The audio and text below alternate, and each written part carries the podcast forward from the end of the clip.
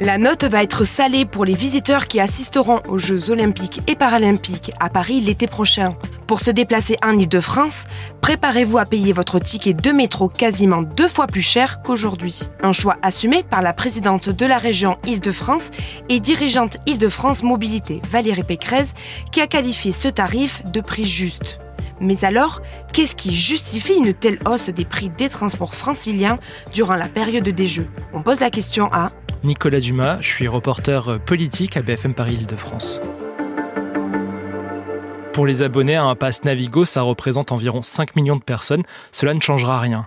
En revanche, pour les usagers occasionnels, Valérie Pécresse leur recommande de faire le plein de tickets avant le 20 juillet, puisqu'à partir de cette date, jusqu'au 8 septembre, les tickets de métro seront vendus 4 euros l'unité. Au lieu de 2,15 euros, ce sera le tarif à partir du 1er janvier, et 6 euros pour les trains et les RER. E le pass Paris 2024 coûtera 16 euros par jour, et il est dégressif. Pour 7 jours, il coûtera 70 euros, soit 10 euros par jour. Avec ce pass, Paris 2024, il n'y aura pas d'erreur possible entre les zones, les zones 1, 5 pour les visiteurs pendant les Jeux, m'a précisé Île-de-France Mobilité. Le but est, que le visiteur ait droit à tout sans se poser de questions, et cela quel que soit le changement de plan de transport. Mais comment Valérie Pécresse justifie-t-elle cette augmentation? Il y aura plus de métro, plus de trains pendant la période des Jeux, soit 15% de plus par rapport à la normale. Cette hausse d'offres coûte 200 millions d'euros à Île-de-France Mobilité. Le Pass Paris 2024 et les hausses sur le ticket de métro viendront financer cela.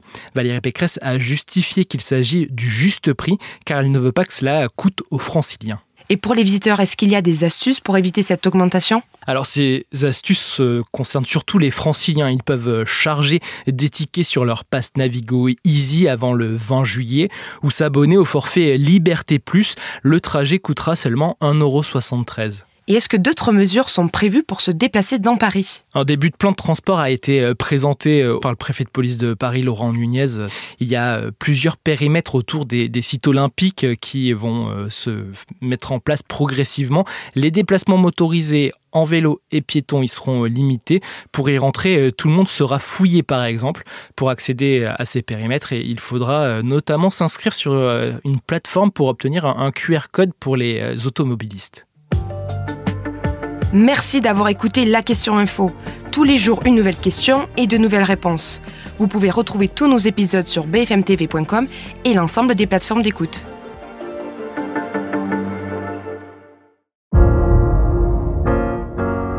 Vous avez aimé écouter la question info? Alors découvrez le titre à la une, le nouveau podcast quotidien de BFM TV. Les grands récits de l'actualité, des témoignages intimes c'est tous les soirs sur vos plateformes préférées. À bientôt!